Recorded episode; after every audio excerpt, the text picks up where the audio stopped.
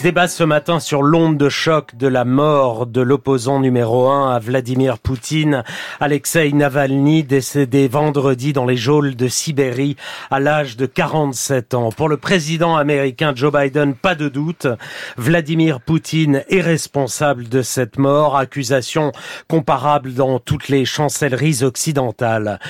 Ce, cette mort met-elle fin à tous les espoirs de renouveau en Russie? On pose la question à trois voix, trois éminents spécialistes euh, réunis au micro d'Inter ce matin. Andrei Vaitovitch, journaliste biélorusse indépendant, spécialiste de l'Europe de l'Est et des pays baltes. Elena Voloshin, Voloshin pardon, euh, reporter à France 24, ancienne correspondante euh, à Moscou. Vous avez passé dix ans de 2010 à 2022. Et Xenia Bolchakova, journaliste, réalisatrice à l'agence Kappa. Bonjour à tous les trois et merci merci d'être là. Vous connaissez, vous documentez, vous essayez d'analyser depuis des années, depuis longtemps, les exactions du régime de Vladimir Poutine et sa manière de diriger son pays. Vous êtes habitué à sa manière de faire, mais là, tout de même, avez-vous été surpris, saisi à l'annonce de la mort de Alexei Navalny vendredi matin? Quels sentiments vous ont traversé si vous revenez à vendredi autour de 11h midi quand on apprend la mort de Navalny Elena Voloshin Estomaqué. Euh, ce n'est pas une première fois. J'étais à Moscou au moment où euh, j'ai reçu l'urgence sur euh, l'assassinat de Boris Nemtsov le 27 février 2015. Euh, donc, je dirais le choc, l'envie de pas y croire, et évidemment à un degré bien supérieur à celui déjà ressenti il y a, il y a toutes ces années, parce qu'on est dans un autre contexte, on est dans un espèce d'effondrement progressif. où on a toujours l'impression de, de, de, que, que ça ne peut pas être pire, et c'est toujours pire. Et euh, quel que soit ce que l'on puisse penser d'Alexei Navalny politiquement ou de ses prises de position idéologiques, ultranationalistes, et, il faut le dire, il faut le souligner, mais ce n'est pas le débat aujourd'hui, c'est-à-dire qu'on aurait aimé euh, un jour voir la Russie libre, euh, et la Russie sera libre étant le slogan de, l'opposition, et, c'est aussi le nôtre, parce qu'on a envie, nous, euh, en tant que Russes aussi, d'une Russie libre et démocratique. Euh, on ne pouvait pas s'imaginer ce jour-là sans le jour où Navalny sortirait de prison. Et on aurait aimé que dans une joute politique loyale et équitable, on puisse un jour remettre ses discours à plat, poser ses débats et voir en fait cet espoir se réaliser. Et comme on avait ce slogan de l'espoir assassiné au moment de l'assassinat déjà de Boris Nemtsov, c'est encore une fois l'espoir qui s'effondre. C'est comme une espèce de victoire en fait euh, du mal, parce que il faut voir les conditions dans lesquelles Navalny est mort. D'abord la mort d'un opposant de cette envergure, torturé à mort en prison. J'essaye toujours de chercher des précédents dans l'histoire récente, je n'en trouve pas. Mais en plus, euh, dans les conditions euh, de torture dans lesquelles il était depuis des années. Et par contre, il faut souligner que ce n'est pas une première fois. C'est une habitude pour le régime de Vladimir Poutine depuis 2003 en fait, et les premiers assassinats politiques de gens qui enquêtaient sur les attentats contre les immeubles en 1999 à Moscou. Xenia Bolchakova, qu'est-ce que vous, vous avez ressenti? Le bah, même écœurement, chose, écœurement? un, un, un, choc, un écœurement, et puis en même temps, pour le coup, euh, j'étais pas du tout surprise. C'est cette espèce de double effet... Euh, c'est assez contradictoire, mais euh, mais en rentrant euh, en Russie, à, après sa convalescence, après ces longs mois qu'il avait passés en Allemagne euh, suite à l'empoisonnement dont il avait été quand même victime, on savait très bien qu'il signait son arrêt de mort. C'est-à-dire que et je pense que lui aussi le savait. Euh, après, la, la, la, position politique d'Alexei Navalny, elle était très très claire. Il avait des convictions, il aimait son pays et il disait je ne peux pas faire de la politique en dehors de mon pays. On ne peut pas être un opposant russe en dehors euh, de ce pays. Et, et dès euh, janvier 2021, dès son retour en Russie, je pense qu'on avait tous un petit peu conscience du fait que qu'il allait finir par être euh, tué, éliminé d'une façon ou d'une autre. Et Elena le rappelait à l'instant, mais les conditions de détention euh, qu'il a subies, euh, le fameux chiso dont on n'a peut-être pas assez parlé, mais qui est le, fa le fameux cachot punitif euh, auquel il a été envoyé 27 fois en trois ans de détention, euh, c'est des des conditions absolument atroces. Donc choqué, mais pas surprise.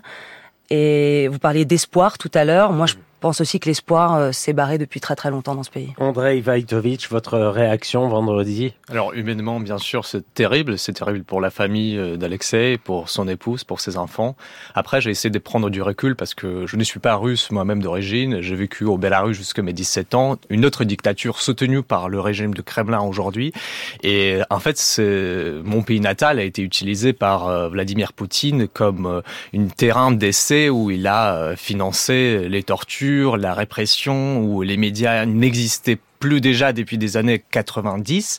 Et euh, en fait, aujourd'hui, si vous voulez, même pour euh, l'opposition, euh, comme mes consoeurs parlaient tout à l'heure, on peut critiquer les, les, positions, les prises de position de Navalny, mais même pour la société civile belarusse, pour l'opposante Tikhanovskaya, qui était à Munich lors de la conférence, elle était parmi les premières personnes à rencontrer l'épouse de Navalny.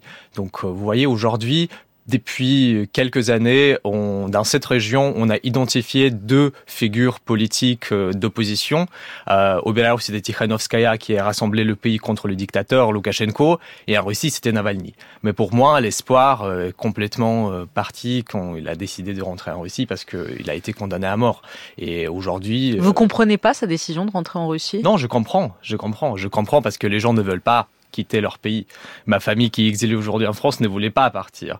Mais euh, c'est un choix personnel, on ne peut pas l'accuser. Mais aujourd'hui, oui, c'est une énième victime ça s'arrête pas, le compteur ne s'arrêtera pas tant que le régime n'est pas renversé. Oui, et, les, je, pense et, du choix personnel, c'était euh, c'était euh, une position politique, c'était un métier en fait pour Navalny de mourir, presque, ça va être horrible ce que je vais dire, mais de mourir en martyr du régime de Vladimir Poutine. Il savait très bien, et je rejoins complètement Xenia là-dessus, c'est qu'il savait très bien que cela pouvait arriver. Il était prêt pour tenter qu'on puisse être prêt à ce genre de choses, mais physiquement et mentalement à subir ces tortures. C'est quand même quelqu'un qui connaît bien le régime de Vladimir Poutine. Et il, il disait même, euh, si le régime m'assassine, cela veut dire qu'on leur fait peur. Et cela veut dire qu'on doit continuer et que vous devez continuer. Donc c'est quelqu'un... c'est la version un peu optimiste quand même. Hein. Ben, moi, je, moi, je pense qu'il était... Euh, qu'il, encore une fois, on ne peut jamais être prêt jusqu'au bout, mais en tout cas, en théorie, euh, il était, c'est, clair qu'il savait, le régime venait tenter de l'assassiner. De l'assassiner. Quelle est la version pessimiste La version pessimiste ou la vôtre, Xenia? Bah, Elena citait justement le, fameux testament politique de Navalny quand il, il avait été interrogé par le réalisateur du film qui lui avait été consacré euh, et qui avait reçu l'Oscar en 2023. Et le réalisateur lui demandait si jamais vous êtes assassiné, qu'est-ce que vous voudriez laisser euh, comme message aux Russes Et il disait n'ayez pas peur, continuez le combat. S'ils m'ont tué, ça veut dire qu'ils ont peur de nous et qu'on est beaucoup plus fort qu'eux. La réalité aujourd'hui, c'est qu'on n'est pas du tout plus fort. On est complètement, enfin toute la, la Russie, euh, on va dire, qui, qui, qui souhaiteraient euh, voir l'avènement d'une démocratie, enfin les Russes qui, euh, qui sont euh, démocrates et, et, et sont soit en exil, soit en prison, euh, soit totalement réduits au silence par une machine répressive de l'État russe qui, euh, qui, qui, qui emprisonne systématiquement toute voix dissidente, qui torture les gens en prison. C'est-à-dire qu'on parle de Navalny qui est en prison, mais aujourd'hui, moi, je suis terrorisée à l'idée de savoir ce qui va se passer avec un Vladimir Karamurza qui a pris 25 ans de prison. On entendait son épouse euh, au micro de Sonia De Villers à, 7h50. Avec Ilya Yashin, qui était aussi une des figures de cette opposition, qui était inspirante et un, un, proche et quelqu'un qu'on a suivi pendant des années, qui lui est en prison pour 8 ans et demi. On parle aussi d'Alexei Gorinov, qui est un élu du conseil municipal de Moscou, qui a pris 7 ans et demi pour avoir dénoncé la guerre il y a un moment où on ne peut pas euh, parler de force, on est forcément en position de faiblesse parce qu'on a face à nous une machine répressive qui a qui, qui, est hors de contrôle. On a des enfants aujourd'hui en Russie qui sont poursuivis pour extrémisme, des enfants de 10 ans.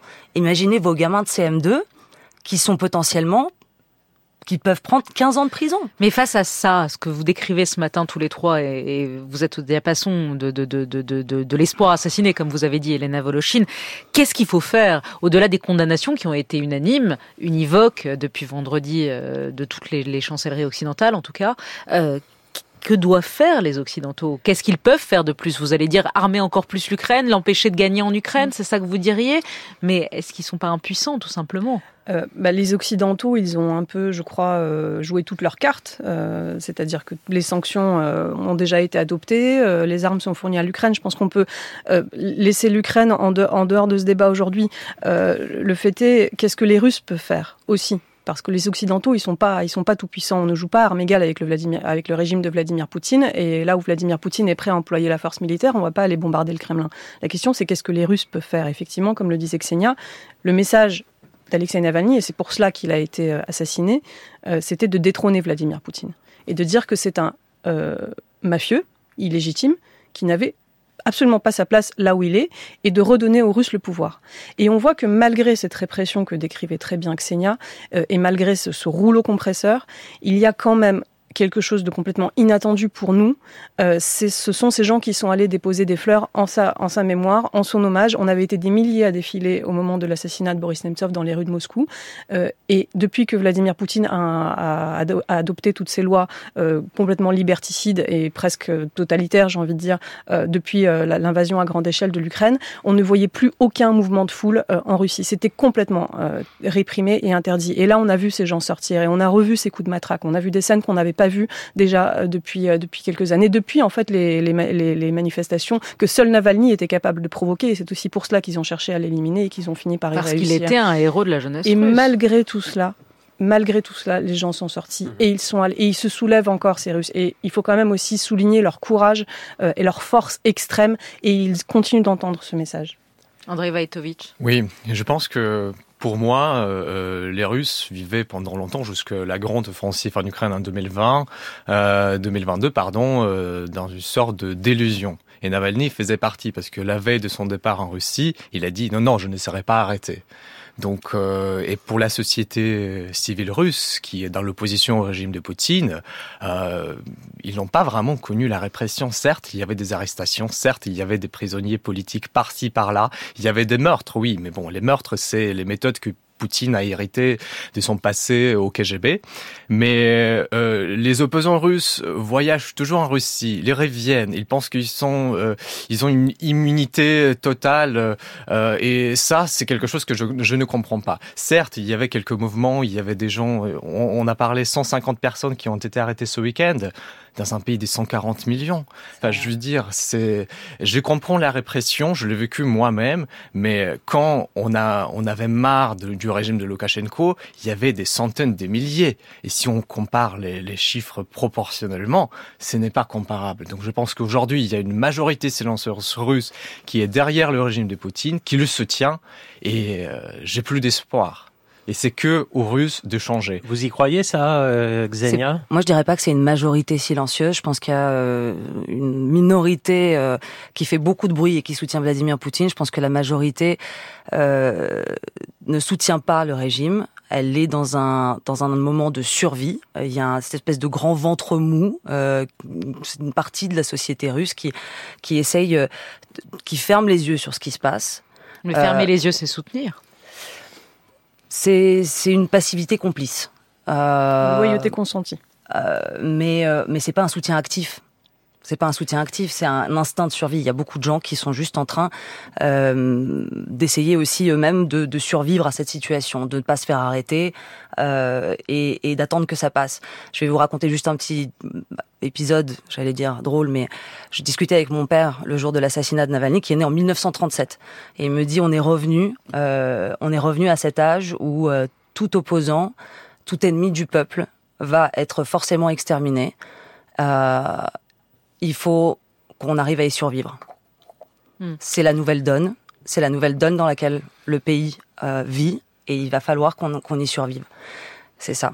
Elena Voloshin. Je comprends tout à fait ce que souligne Andrei parce que effectivement le, degré de répression en Russie n'est pas celui qui existe aujourd'hui à Bélarus et tout simplement euh, la peine de mort, euh, le moratoire sur la peine de mort en Russie par exemple n'a pas encore été levé. Maintenant, si on parle de l'opinion publique russe, c'est quand même quelque chose qui doit être analysé euh, à l'aune de la propagande qui a travaillé cette opinion depuis des années et des années et l'effet de cette propagande n'est absolument pas négligeable. Donc on ne peut pas réellement parler de soutien ou de manque de soutien des Russes à Vladimir Poutine ils sont dans un espèce de, euh, de, de, de, de, tunnel, si vous voulez, de, de, de passivité, euh, où euh, ils n'ont ils n'ont même plus la, la velléité, ni, euh, ni, ni, ni l'envie, ni le réflexe euh, de vouloir euh, tout simplement aller chercher une autre réalité que la réalité parallèle et mmh. le dogme et le mythe qui leur est imposé par, par Vladimir Poutine. Je... Oui, je suis d'accord. Après, vous vous souvenez, au début de la grande offensive en 2022, on disait non, non, il faut faire attention, il faut se séparer, c'est pas la guerre de Russes, c'est la guerre de Poutine. Non, mais excuse-moi, c'est pas Poutine qui non, est dans les tranchées en Ukraine. C'est pas Poutine qui est allé en prison de Navalny pour l'assassiner. Donc c'est un système qui est corrompu, qui est vaste et qui, est, qui a beaucoup de soutien derrière. On peut pas nier ça. Merci à tous les trois. Merci. Andrei Vaitovitch, Elena Voloshin et Xenia Bolshakova. Merci d'avoir été au micro d'Inter. Même s'il n'y a pas matin. beaucoup d'espoir là. Non, tous les beaucoup. trois, vous êtes. Euh...